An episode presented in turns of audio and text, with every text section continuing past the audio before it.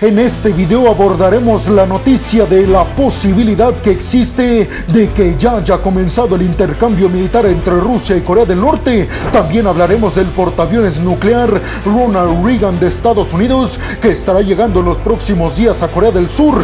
También del mensaje de Vladimir Putin en contra de la política estadounidense en Medio Oriente y su posible fracaso. Y por supuesto que estaremos abordando muchas más noticias. Aquí arrancamos. Y vámonos rápidamente con la primera noticia de este video y para esto nos vamos a ir directamente hasta la frontera entre Corea del Norte y Rusia. Y es que supuestamente un informe de la inteligencia conjunto entre Japón y Corea del Sur ha revelado este informe un aumento inusual en el tráfico ferroviario entre Corea del Norte y Rusia. Y lo que estaría planteando esto sería el inicio del intercambio militar entre autoridades de Moscú y Pyongyang el informe especifica que con base en imágenes satelitales pudieron ver el aumento nunca antes visto en el número de ferrocarriles que atraviesan la frontera entre Moscú y Pyongyang. Lo que sugiere esto que ya les comenté, que arrancó ya el suministro por parte de Corea del Norte hacia Rusia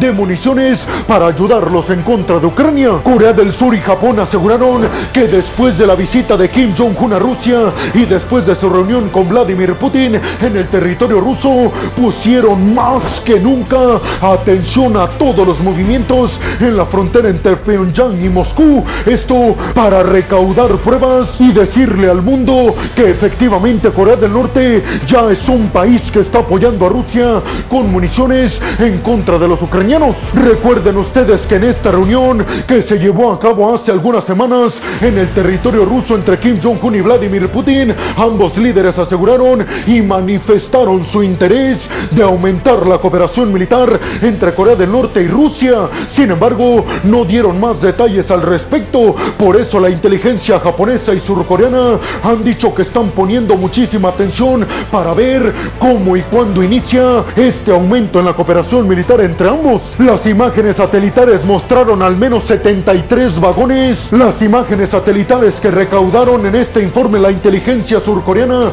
y japonesa evidencian 73 vagones en la estación de tren de Tumangang, en la ciudad fronteriza de Rason, en Corea del Norte, en la frontera con Rusia me estoy refiriendo. Lo raro para las autoridades japonesas y surcoreanas que estaban vigilando estos 73 nuevos vagones en el ferrocarril, lo sospechoso era que nunca antes se habían visto 73 vagones de carga. Por eso piensan que iban cargados de municiones en camino hacia Moscú. Les recuerdo que Estados Unidos aseguró hace algunas semanas, cuando se reunieron Kim Jong-un y Vladimir Putin en Rusia, aseguraron desde la Casa Blanca y desde el Pentágono que Rusia y Corea del Norte estaban a punto de sellar un acuerdo para la cooperación militar, un acuerdo que estaba enfocado en que Corea del Norte le iba a vender municiones y artillería en general al ejército ruso para ayudarlos en contra de su invasión a Ucrania y además a cambio Rusia le iba a dar a Corea del Norte su tecnología en submarinos nucleares, en misiles balísticos capaces de portar ojivas nucleares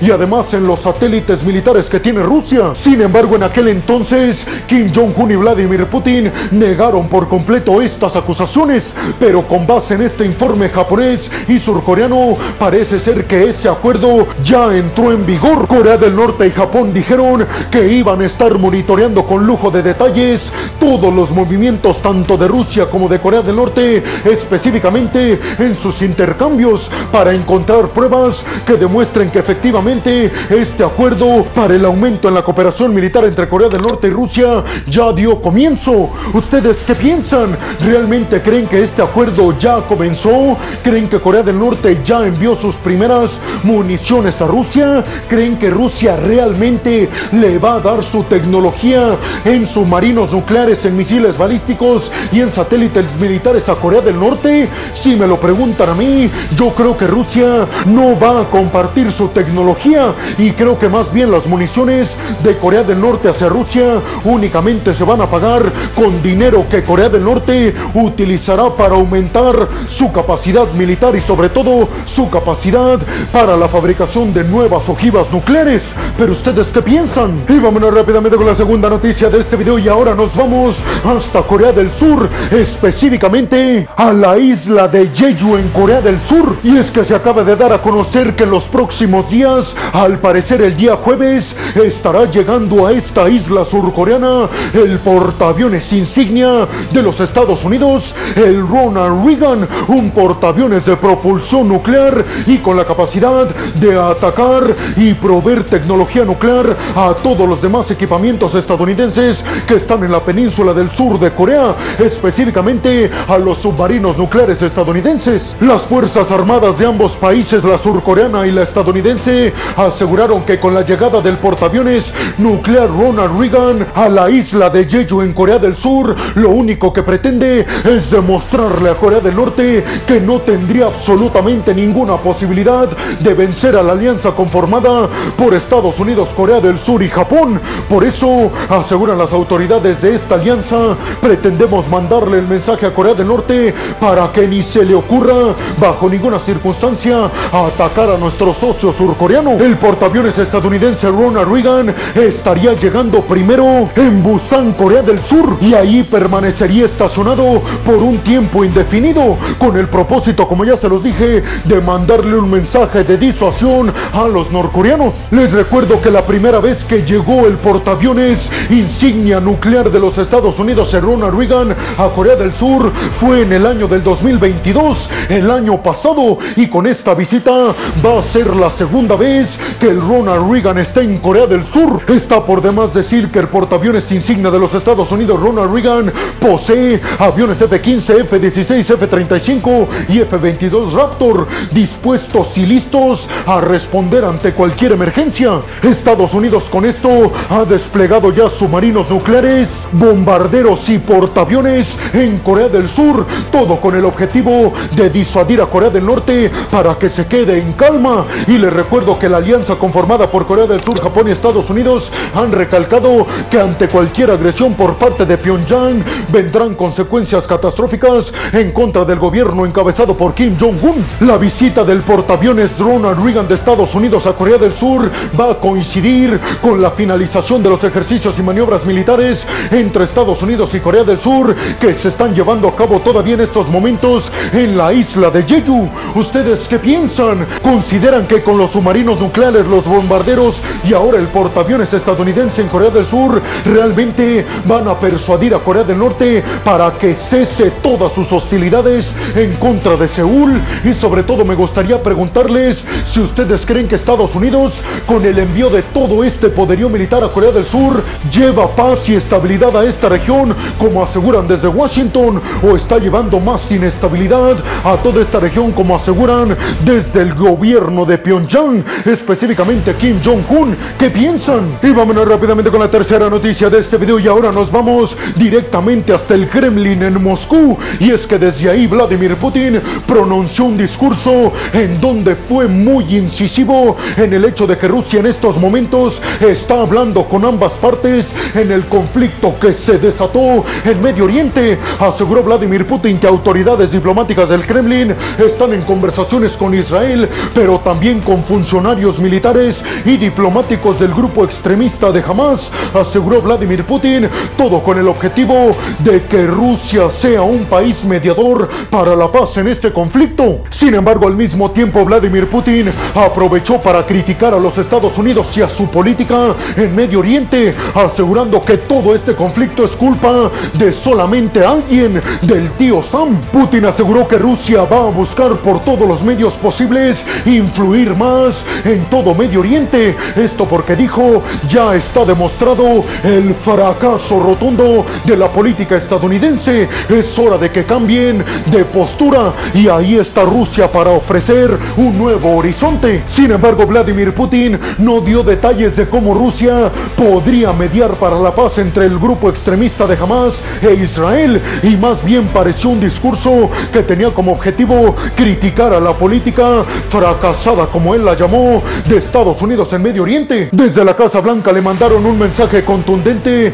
a Vladimir Putin, específicamente John Kirby, y le dijeron que antes de estar pensando en llevar paz a un territorio como es la frontera entre Israel y la Franja de Gaza, aseguró John Kirby, primero que lleve paz al este de Ucrania, en donde están invadiendo un territorio inocente e independiente. Les recuerdo, sin embargo, que Israel Israel y el grupo extremista de Hamas tienen en común que tienen buenas relaciones con el Kremlin. Por eso muchos piensan que tal vez Rusia sí podría ayudar en estas conversaciones para un acuerdo de paz. Pero ustedes qué piensan? ¿Consideran que Vladimir Putin y Rusia están actuando hipócritamente, queriendo llevar paz a Medio Oriente cuando ellos están invadiendo Ucrania? Una invasión que desató una desestabilización global. Y sobre todo les preguntaría, ¿ustedes creen que Rusia podría mediar para la paz aprovechando que tiene buenas relaciones con Israel y con el grupo extremista de Hamas? Y vámonos rápidamente con la cuarta noticia de este video y ahora nos vamos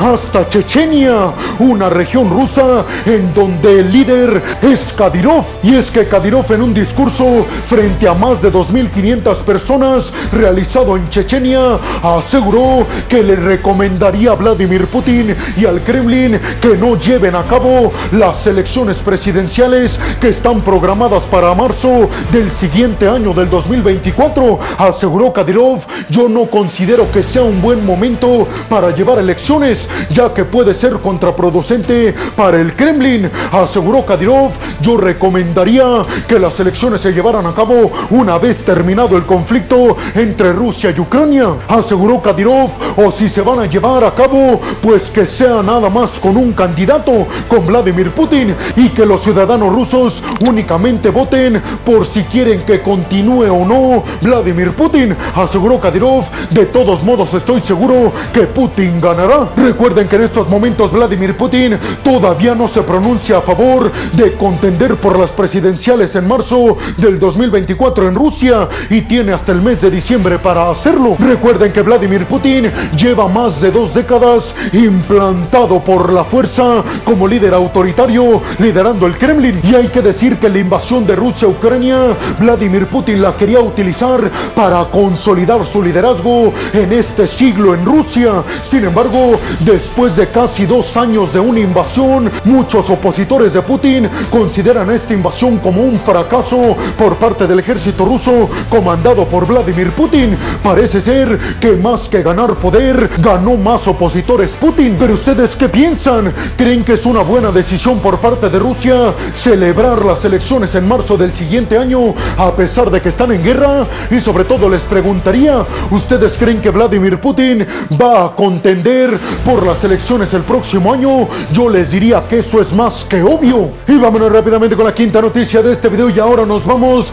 nada más y nada menos que a Pekín. Y es que el líder del Senado de los Estados Unidos, Chuck Schumer, visitó China y se reunió nada más y nada menos que con Xi Jinping. Una reunión que ambos bandos aseguraron tuvo como principal objetivo que se comprometan tanto China como Estados Unidos a arreglar todas sus diferencias con el propósito de acabar con mucha de la inestabilidad que actualmente reina en el mundo. Schumer aseguró que le pidió a Xi Jinping que sea mucho más incisivo para condenar el conflicto que desató el grupo extremista de Hamas en contra de Israel. Sin embargo, se dice que Xi Jinping considera que lo mejor es la creación de dos estados, el Estado de Israel y de Palestina. Recuerden que esta visita se da con el objetivo también de dejar todo listo y preparado para que se reúnan en el mes de noviembre en San Francisco Joe Biden y Xi Jinping. Ambos países han desatado su furia con el tema de Taiwán, las restricciones tecnológicas, la competencia comercial, la competencia económica y la competencia por hacerse del control de todo el mundo. Schumer, sin embargo, aseguró que todas y cada una de las restricciones de alta tecnología desde Estados Unidos hacia China continuarán y que estas no están bajo negociaciones. ¿Ustedes qué piensan? ¿Creen realmente que Xi Jinping se vea las caras con Joe Biden en la ciudad de San Francisco, en California, el siguiente mes? ¿Creen que China y Estados Unidos ya nunca van a poder formar una alianza? ¿O creen que todavía se pudiera realizar una alianza en contra de aquellos que perpetúan la estabilidad mundial, en este caso Y vámonos rápidamente con la sexta y última noticia de este video y ahora nos vamos hasta Varsovia, en Polonia, en donde dos altos mandos militares le presentaron su renuncia al presidente Andrzej Duda cinco días antes de que se llevaran a cabo las elecciones en el territorio polaco, elecciones parlamentarias. Esto lo único que representa es el aumento en las tensiones entre el gobierno nacionalista de Andrzej Duda y el ejército polaco, que al parecer nos están llevando también en los últimos meses. Hasta el momento no se dio ninguna justificación por la renuncia de los dos altos mandos militares polacos, pero se espera y casi es obvio que renunciaron por la pésima relación con el gobierno que cabeza Andrzej Duda. Andrzej Duda ha dicho que no entiende la molestia del ejército, ya que Polonia está gastando más que nunca invirtiendo para su ejército. Les recuerdo que Polonia está gastando el 4% de su Producto Interno Bruto en su presupuesto militar anual. ¿Ustedes qué piensan? ¿Creen que Polonia se acerca en estas próximas elecciones parlamentarias a una crisis interna? Y sobre todo les preguntaría, ¿por qué creen que el ejército polaco no se lleva tan bien con el gobierno nacionalista que encabeza Andrzej Duda? Y bueno, hemos llegado al final del video del día de hoy. Les quiero agradecer muchísimo todo el apoyo que me dan. Sin ustedes, yo no podría dedicarme a lo que más me apasiona en el mundo. Así que muchas, pero muchas gracias. Sin más por el momento, nos vemos en el siguiente video de Geopolítica. Hasta la próxima.